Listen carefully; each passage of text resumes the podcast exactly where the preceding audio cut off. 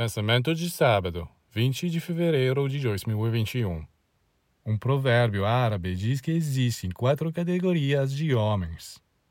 Os primeiros são tão limitados mentalmente que não sabem que não sabem. Para eles, não há nada a ser feito. Deixe-os. A segunda categoria consiste naqueles que sabem que não sabem.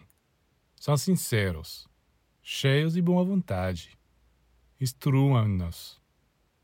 Na terceira categoria há aqueles que não sabem que sabem. Estão dormindo. Acordem-nos. Na quarta categoria encontramos alguns seres muito raros que sabem que sabem. Estes são os sábios, os iniciados.